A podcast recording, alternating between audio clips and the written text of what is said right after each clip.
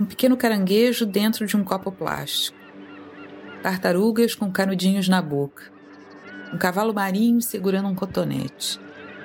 Essas são algumas das imagens que circularam o mundo que ajudaram a chamar a atenção para um grave problema e grande desafio que temos que enfrentar: o lixo plástico. Foram essas imagens que começaram a fazer o mundo acordar e fazer mais pesquisa e achar o plástico em todo lugar.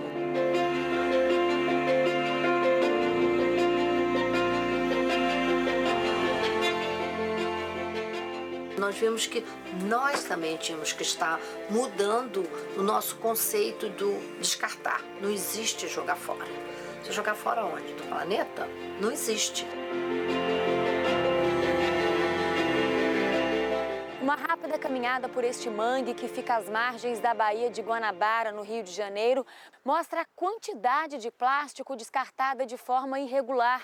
Todo esse lixo aqui vai parar no mar. Uma invenção do homem que trouxe grande inovação e também economia para a indústria está prestes a causar um impacto ambiental de proporções mundiais. Desde que o plástico foi inventado, no final do século XIX, o material praticamente se tornou indispensável na vida moderna. Tanto é que parece ser quase impossível imaginarmos as nossas vidas sem plástico. Plástico que vem do grego plastikos, que quer dizer adequado à moldagem. É um material tão flexível e serve para tantas coisas diferentes que muitas vezes a gente nem se dá conta de que estamos cercados por ele. O plástico é amplamente utilizado na construção de carros e aviões e também na construção civil. Está presente em revestimento de pisos, roupas, portas, janelas e tubulações, por exemplo. No entanto, mais de um terço do plástico produzido no mundo a cada ano é utilizado em embalagens. As embalagens são consideradas plásticos de vida curta, porque na maioria das vezes são usadas apenas uma vez e logo são descartadas. Para se ter uma ideia, quase metade de todos os plásticos vai parar no lixo em menos de um mês, e todos os anos cerca de 10 milhões de toneladas de resíduos plásticos vão parar nos oceanos. Isso é o equivalente a um caminhão por minuto. Tem tanto plástico no oceano que se tornou comum utilizar a expressão um oceano de plástico. E há tanto plástico no oceano que a previsão é que em 2050 exista mais plástico do que fauna no mar. Sim, vai ter mais sacola que peixe, mais cotonete que camarão. Vão ter que fazer cascata de cotonete, festa. Bobó de cotonete sashimi de magipak. Desculpa, eu, só, eu não posso comer frutos do mar, eu sou alérgico a poliestireno, é? E se você que nos escuta está se perguntando, bom, mas e a reciclagem? Sim, a coleta seletiva e a reciclagem são formas de evitar que o plástico se torne poluição. Mas acontece que é apenas uma fração ínfima do plástico produzido e consumido é reciclado. E como a gente vai ver daqui até o final do episódio, a reciclagem é apenas a segunda forma mais eficiente de resolver o problema. A melhor solução, que também é a mais simples, é não produzir nem consumir tanto plástico. E não foi pouco plástico que a gente produziu, não, viu? A estimativa é que já tenham sido produzidos mais de 8 bilhões de toneladas. E essa produção só vem aumentando ano a ano. Até 2030, a tendência é crescer em 40%. Considerando todo o plástico já produzido na história, apenas 9% foram reciclados. A situação dos municípios brasileiros em relação à reciclagem de embalagens plásticas é péssima. 85% das cidades brasileiras não têm nenhum acesso à coleta seletiva. Isso que é coleta seletiva. Seleciona muito bem os usuários. Não, você não, você não, você não, você não. Na sangria dos orçamentos públicos, a primeira coisa que se corta, ou a que não se investe, é a coleta seletiva. O episódio de hoje explora dados e informações do recém-publicado Atlas do Plástico. Esse novo material da Fundação Heinrich Ball conta com 24 textos que trazem fatos, dados e números sobre o mundo dos plásticos e sua poluição. Além desse episódio de podcast, a Fundação também promoveu três debates sobre o Atlas durante o mês de dezembro de 2020. A gente vai deixar o link para a íntegra dessas lives na descrição do episódio, caso você queira assisti-las. Eu sou Marilene de Paula, coordenadora de programa da Fundação Heinrich Ball e apresento hoje o podcast Olhando para o Futuro. Apesar do plástico ter sido criado ao final do século XIX, a expansão massiva desse material aconteceu com a descoberta de um produto residual da indústria petroquímica. Isso foi na metade do século XX. A gente não vai contar toda a história desse polímero, mas quem estiver curioso e quiser saber mais, pode conferir o primeiro texto do Atlas, que traz até uma linha do tempo com a história dos mais importantes tipos de plástico. Bem, e o que torna o plástico útil é exatamente o que o torna prejudicial. Ele é extremamente persistente. Ele é projetado para enganar a própria natureza e é feito de cadeias moleculares que são muito resistentes. A depender do material, o plástico pode levar até 600 anos para se decompor na natureza, ou seja, o primeiro plástico produzido pelo homem ainda está por aqui. Só no Brasil, são mais de 11 milhões de toneladas de plástico, o que faz com que o país seja o quarto maior produtor de lixo plástico no mundo.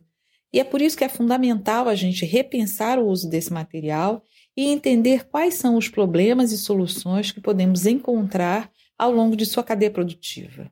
É, por muitas vezes, assim, a gente tem uma, um, esse tema é muito invisibilizado ou então ele é muito pontual. A gente sabe só um ponto um elemento da, desse tema todo do, do, plástico. Então, esse que a gente escuta é o Marcelo Montenegro, coordenador de Justiça Socioambiental da Fundação Bol. Ele é um dos organizadores da edição brasileira do Atlas do Plástico. O Atlas ele busca fazer todo esse apanhado, trazer todos os elementos que compõem essa cadeia, desde a produção e aí falando como é que é a relação do, do plástico com a indústria petroquímica, indo até os setores, essa relação que tem é, do plástico, diferentes setores, fala de turismo, vestuário, fala sobre a questão de, é, de gênero, e vai até o, o tema do, do, da transição e transformação em resíduo, e o que fazer com esse resíduo é, plástico, como, como tem sido. Então, tem esse é, um artigo especial sobre a questão dos catadores, é, da reciclagem, falar sobre iniciativas alternativas. Ele é, ele é um, um grande é, passeio por essa, por, esse, por essa cadeia. E ao apresentar a cadeia do plástico no mundo e no Brasil, os dados do Atlas ajudam a entender um amplo panorama sobre produção e consumo. Também permitem dimensionar o tamanho do problema a ser enfrentado, que cá entre nós pode ser chamado de tsunami de plástico. Desde 1950 até hoje, 9,2 bilhões de toneladas de plástico foram consumidas e foram produzidas e isso, para não ficar um número no ar, isso significa, se a gente, se a gente botasse em termos de volume, significaria quase 1.600 pirâmides, é, como as pirâmides do Egito, uma do lado da outra. Imagina o que, que é isso em termos de impacto, né? E a gente produz 400 milhões de toneladas no mundo de plástico. E a tendência é continuar crescendo.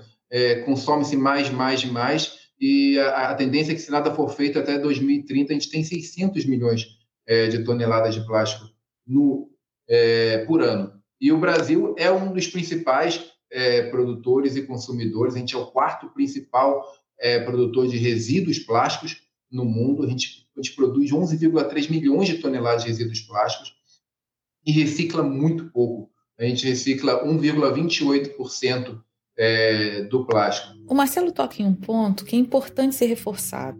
Mesmo com a crise do plástico, as grandes corporações multinacionais que controlam o mercado vão na contramão das medidas necessárias de redução e pretendem aumentar sua produção. Juntas, elas estão investindo cerca de 200 bilhões de dólares para produzir mais produtos petroquímicos, dos quais a maioria se tornará plástico. O baixo índice de reciclagem no Brasil e o papel dos catadores na linha de frente da reciclagem são dois elementos que o Marcelo mencionou e que vale explorarmos melhor. Um público que vive na invisibilidade, mas que desenvolve um trabalho fundamental para a questão ambiental nesse país, né, no ponto de vista da coleta desses materiais. Esse é o Roberto Rocha, representante do Movimento Nacional dos Catadores de Materiais Recicláveis. O público invisível ao qual ele faz referência é justamente o coletivo de catadores brasileiros.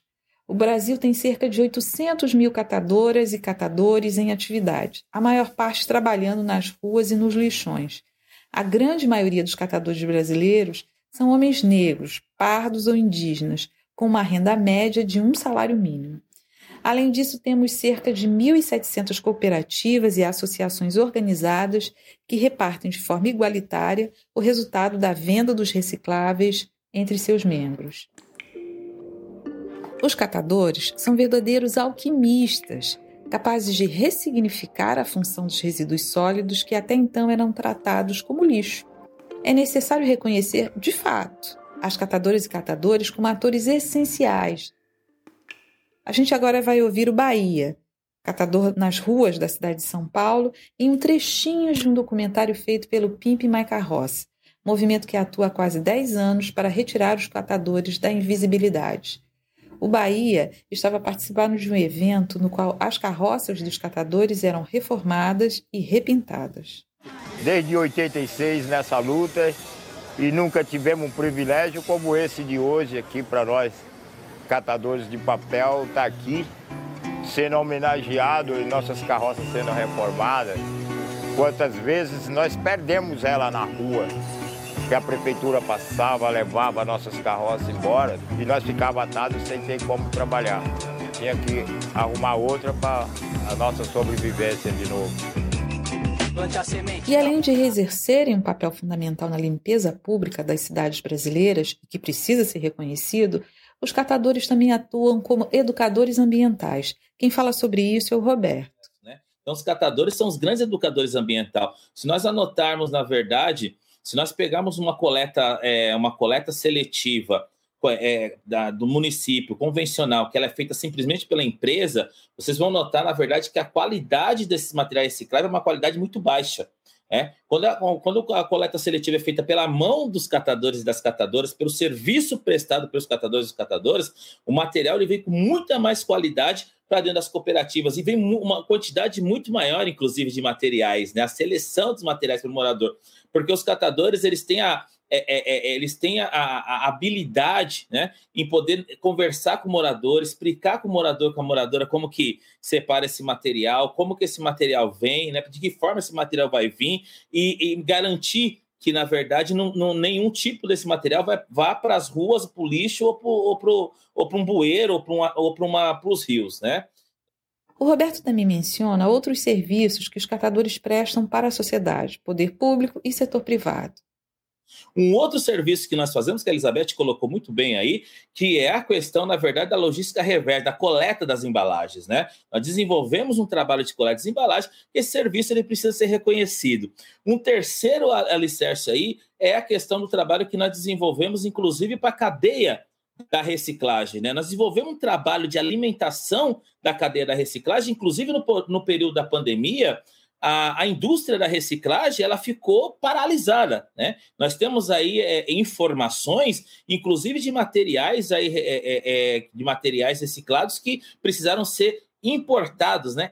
Em 2017 e 2018, os materiais plásticos representaram 17% do total de resíduos processados pelas cooperativas e associações de catadores e 38% do valor comercializado. E apesar dos números significativos, muitos plásticos colocados no mercado têm dificuldade para serem reciclados e acabam terminando em aterros ou lixões como rejeito, já que, entre outros motivos, faltam indústrias recicladoras em todo o território nacional. Vale a pena conferir o texto que Roberto escreveu com o Davi Amorim e a Claudete da Costa, também do Movimento Nacional dos Catadores, e que está no Atlas do Plástico. Juntos, eles abordam desafios enfrentados pelos catadores e avaliam a Política Nacional dos Resíduos Sólidos, que completou 10 anos em 2020.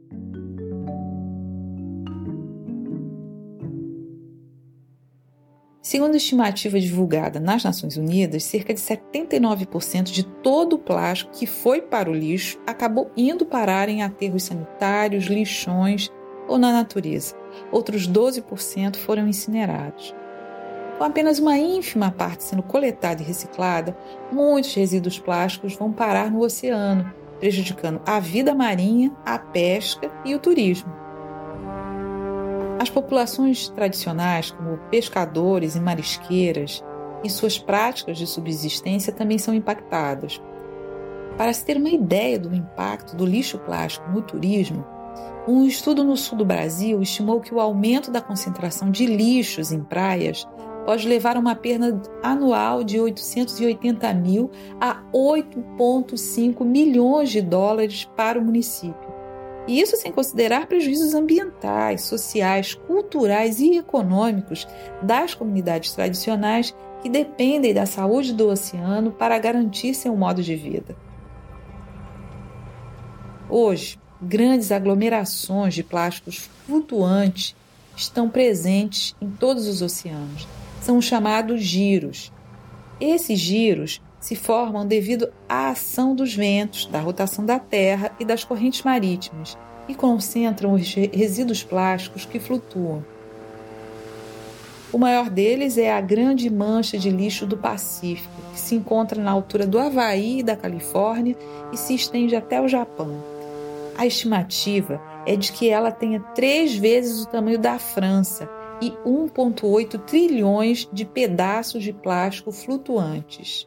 E o que a gente vê no oceano é só uma pontinha do iceberg. Né? A Larice Faroni Pérez, doutora em ecologia e presidente do Instituto Geração Oceano X, é quem fala sobre o oceano de plástico que criamos e as consequências para o meio ambiente e para a saúde humana. E esse plástico que está aí é, boiando ele é a ponta do, do iceberg porque os estudos têm demonstrado que 98% do que já chegou no oceano ele passa para as camadas inferiores e até mesmo para o fundo assoalho oceânico.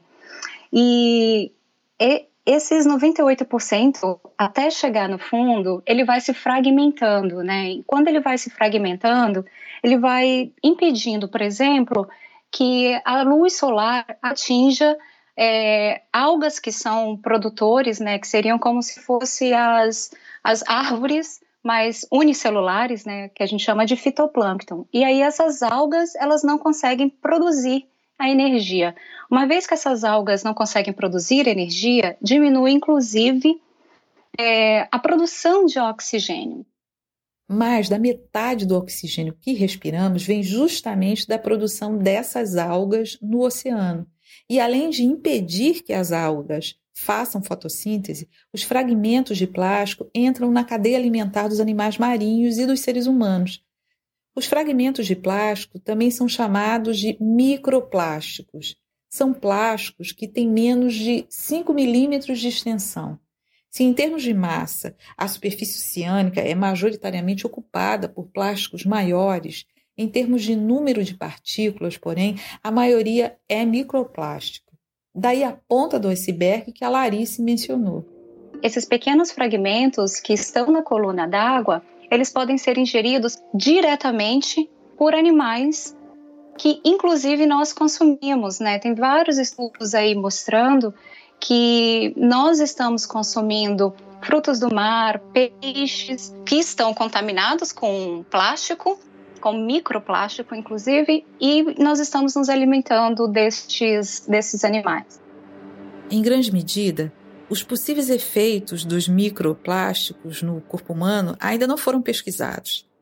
Mas a Larice traz alguns dados sobre como a saúde humana pode ser impactada pela ingestão de microplásticos. Nós temos distúrbios neurológicos e comportamentais que podem aparecer já na primeira idade da, das crianças, né, dos bebês, ou mesmo em adultos um pouco mais é, com mais idade. É, existem alergias que aparecem, né, e, e, e inclusive câncer infantil estão relacionados ao plástico, ao microplástico, ao derivado de todo esse plástico. E não é apenas a saúde humana que é prejudicada, mas animais marinhos são impactados e têm sua sobrevivência ameaçada. Por exemplo, tem um, um estudo que fala é, que uma tartaruga que ingere 14 fragmentos de plástico, ela tem um risco aumentado de morte. Tem um outro estudo que fala sobre os corais, Os corais que entram em contato com o plástico, eles têm uma chance de cerca de 90% a mais de contrair doenças do que os corais que não entram em contato com o plástico. Segundo estimativas, das 400 milhões de toneladas de plástico produzidas todos os anos, cerca de um terço acaba de uma forma ou de outra no solo ou em águas interiores. Dependendo da situação, isso tornaria a contaminação do solo entre 4 e 23 vezes maior que a do mar. Um dos textos do Atlas aborda justamente como o plástico chega aos campos e entra no nosso sistema alimentar, chegando até aos nossos pratos. Vale a pena conferir.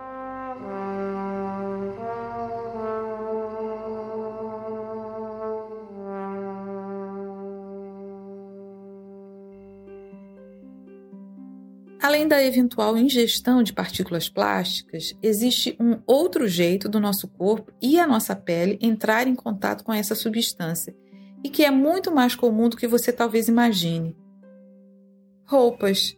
Grande parte do vestuário é feito de materiais sintéticos, poliéster, poliamida, acrílico e nylon. Você já deve ter lido ou ouvido falar sobre esses materiais e arrisco dizer que muito provavelmente tem uma peça de roupa feita a partir deles. Para se ter uma ideia, os tecidos, incluindo a produção industrial, representam 15% da produção anual de plásticos do mundo. Isso faz com que a indústria têxtil seja uma das grandes poluidoras de águas subterrâneas, rios e mar, são usados entre 20 mil e 40 mil produtos químicos diferentes para processar e tingir roupas. E a lista dos impactos na saúde é longa, viu? Muitos desses produtos são cancerígenos, alteram o código genético humano e prejudicam a capacidade reprodutiva. Também podem causar alergias e influenciar o sistema hormonal. O meu trabalho enquanto moda sustentável e, e, redução de plástico é através né, dos poliésteres, de todos esses tecidos plásticos que existem nas roupas. Essa é a Giovana Nader. Ela é consultora de moda sustentável, ativista e co-criadora do projeto Gaveta. Então, assim, é claro que não compro nada com etiqueta de poliéster, poliamida, é, a gente consegue olhar ali pela etiqueta de composição, né? E cada vez mais trazer esse movimento dos tecidos biodegradáveis, a luta pelos tecidos biodegradáveis, as fibras que já tanto existem, né? Que já são tão difundidas, disseminadas, como o algodão, o linho, cânhamo, é o Tencel, que é agora uma inovação do mercado. A gente já tem tantas alternativas para fugir do poliéster, poliamida, que ainda são os mais baratos, mas acabam é, como resíduos, né? Resíduos têxteis, acabam em lixões, em, em aterros e não se degradam nunca. Além das roupas feitas de materiais sintéticos se tornarem lixo plástico, o setor têxtil também encara o problema dos microplásticos. Quando os tecidos são lavados, partículas microplásticas entram no meio ambiente. Pesquisadores descobriram que lavar 5 quilos de roupa pode liberar 6 milhões de microfibras nas águas residuais. E a gente ainda sabe muito pouco sobre os efeitos dessas substâncias na saúde humana. Como a Giovana mencionou, ela não consome roupas com materiais sintéticos. Ela também adotou outras medidas individuais para reduzir o consumo e o uso de plástico em sua vida. A gente vai ouvi-la falar sobre como enxerga o papel do indivíduo na luta contra o plástico é muito mais uma questão política, econômica do que individual. Então, isso me dá uma consciência para uma pressão política, para pressionar governantes por leis que abolem o plástico, para pressionar marcas e indústria por mudança, para não usar mais esse tipo de, é, de material nos seus produtos. E eu acho que é esse o nosso papel como indivíduo, sabe? É pressionar. O consumidor ainda é muitas vezes apontado como grande responsável pela poluição e a reciclagem ainda é vista como a principal solução para o lixo plástico. Mas a gente precisa destruir esse mito e se conscientizar sobre a necessidade de diminuir a produção de plástico no mundo e exigir que políticas públicas eficazes existam e sejam implementadas. Quando nós vamos às compras, é, é isso, a gente pode pesquisar para ver onde estão se vendendo produtos nas feiras livres, a granel. Quem também fala sobre o papel dos cidadãos é a Elizabeth Greenberg, coordenadora de resíduos sólidos do Instituto Polis. Recusar embalagens, levar as suas, né, o seu carrinho para a feira ou para o supermercado, ou enfim, ou as, as sacolas permanentes. Isso é um exemplo. Agora, enfim, priorizar uh, produtos que estejam em vidro, que é 35, aproximadamente 35 vezes passível de, re, de reutilização para a mesma finalidade. A mudança de comportamento individual é importante e cada um de nós deve tentar reduzir ao máximo o consumo de plástico. No entanto, a Elizabeth, assim como a Giovana, ressalta uma forma ainda mais importante de agirmos em relação ao lixo plástico enquanto cidadãos. Mas a questão é que nós, cidadãos, temos que exercer cidadania também pressionando, é, se somando a campanhas, procurando é, conhecer e pressionar diretamente o poder público federal para que se instituam regras e normas para se voltar à distribuição de alimentos e bebidas em vidros retornáveis para a mesma finalidade.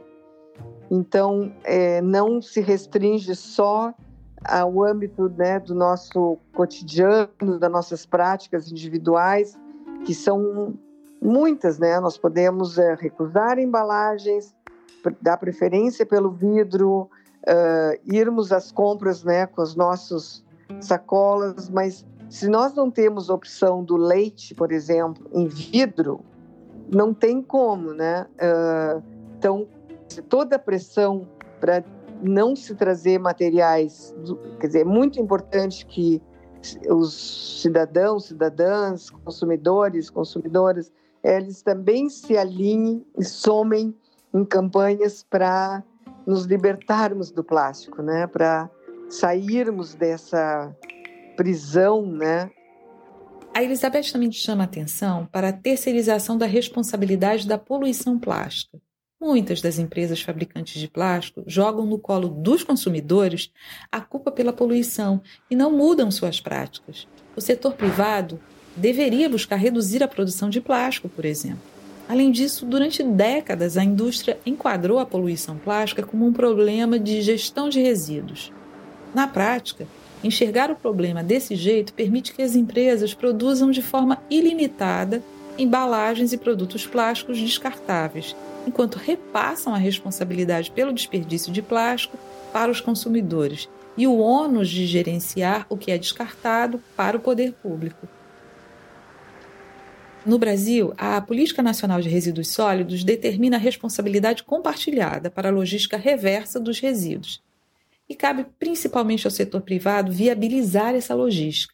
Ou seja, as empresas devem se preocupar em saber qual será a destinação do seu produto após ele ter sido consumido e oferecer opções para reaproveitá-lo em suas cadeias produtivas ou destiná-lo corretamente.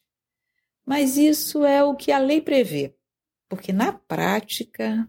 Elas não têm assumido essa responsabilidade, elas apenas contribuem pontualmente para a, equipar e eventualmente destinar algum recurso para algumas cooperativas, mas os 30% de tudo que é gerado diariamente em nossas casas e que é passível de reciclagem, não os custos de coletar e destinar isso e, e remunerar o trabalho de separação e classificação disso sete categorias não tem sido assumido, não foi assumido desde que a Política Nacional de Resíduos foi instituída em 2010 e que justamente estabelece que isso é responsabilidade das empresas, das corporações, do setor produtivo, desse segmento, que tem lucros e teria deveres em relação a, a, a todos os descartáveis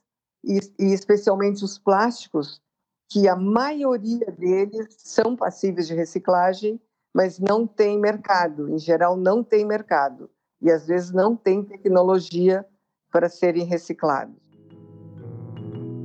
A fala da Elizabeth ecoa o que o Roberto disse antes, lembra? ela está justamente falando do trabalho de logística reversa que os catadores acabam realizando no lugar do setor privado. Quem também fala sobre o assunto é o deputado federal Rodrigo Agostinho, coordenador da Frente Ambientalista e presidente da Comissão de Meio Ambiente da Câmara dos Deputados. Mas o que a gente precisa é que cada um faça a sua parte. O setor empresarial, por meio da logística reversa, colocou resíduo no mercado, ajude a tirar. O deputado também falou sobre o papel do Estado na luta contra o lixo plástico. Vamos ouvi-lo falar especificamente dos municípios brasileiros.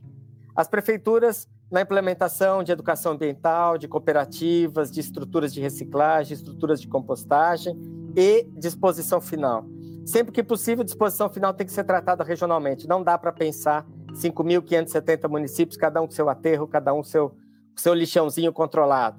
Né? Isso não dá. Né? Nós precisamos pensar soluções regionais.